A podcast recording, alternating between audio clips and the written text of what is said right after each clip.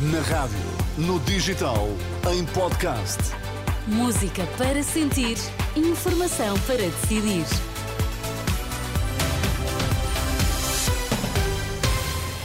Antes da edição das 5, conheça as notícias em destaque a esta hora. Boa tarde. Boa tarde. Pedro Nuno Santos avança sete medidas concretas para o país. PSD fala em aproveitamento político. André Ventura anuncia recandidatura à liderança do Chega. Porque governar é escolher, Pedro Nuno Santos apresenta hoje as sete propostas que vai levar para a campanha eleitoral. Promete aumentar os salários dos professores à entrada para a carreira, valorizar a carreira médica e aumentar o número de dentistas no Serviço Nacional de Saúde. Promete também novas fontes de financiamento para a Segurança Social e o aumento do salário mínimo para mil euros daqui a quatro anos. O país avançou muito nos últimos oito anos, mas temos consciência de que há muito para fazer. O governo atual havia definido como meta o aumento do salário mínimo nacional dos atuais 820 para 900 até 2026.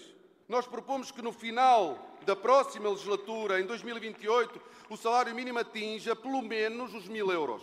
Uma longa lista de propostas concretas que o novo secretário-geral do PS quer pôr em prática, mas sem dizer quanto custam. O líder do PSD fala em falta de credibilidade e acusa Pedro Nuno Santos de aproveitamento político. No encerramento da iniciativa Sentir Portugal, Luís Montenegro acusou o antigo ministro de prometer fazer no futuro o que não fez no passado.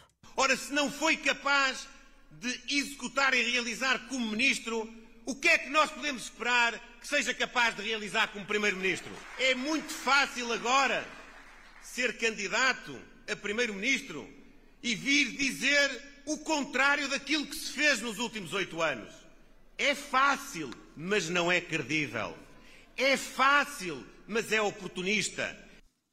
Para esta hora está, entretanto, marcada a assinatura do acordo de coligação da nova Aliança Democrática, AD, entre PSD, CDS, PPM e independentes, que serão representados por Miguel Guimarães, o antigo bastonário da Ordem dos Médicos, que já disse estar disponível para integrar a lista de candidatos a deputados.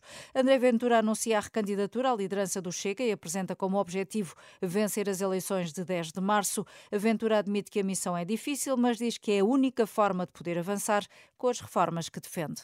Entendo que só vencendo as eleições, ainda para mais no cenário fragmentado em que se encontra a direita portuguesa, é que poderemos levar a cabo as mudanças que queremos efetivamente levar a cabo.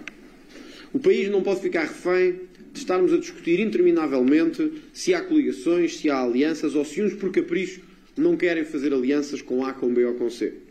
O país precisa de mudança. André Ventura esta tarde na sede nacional do Chega em Lisboa. A Jordânia tem um plano baseado na solução de dois Estados para acabar com a guerra na faixa de Gaza e resolver o conflito israelo-palestiniano. De acordo com o chefe da diplomacia jordana, o plano está a ser coordenado com vários países árabes e também foi submetido à avaliação de vários parceiros da comunidade internacional, sem especificar quais. A televisão Al Jazeera acusou o exército israelita de atacar de forma deliberada jornalistas palestinianos em Gaza. Dois correspondentes do do canal televisivo do Qatar foram mortos no aparente ataque de Israel. Fernando Santos é o novo treinador do Besiktas. O anúncio foi feito pelo clube turco nas redes sociais. O antigo selecionador nacional estava livre desde que saiu da seleção da Polónia. Volta agora hum, ao trabalho num clube, que não acontecia há mais de uma década, uma vez que abraçou a carreira de selecionador. O piloto espanhol Carlos Falcon foi hoje hospitalizado após um acidente na segunda etapa do Dakar. De acordo com a organização, o piloto foi transportado de helicóptero para o hospital depois de ter sido reanimado no local. O jornal, o jornal espanhol AS adianta que Carlos Falcon se encontra em estado grave, mas fora de perigo.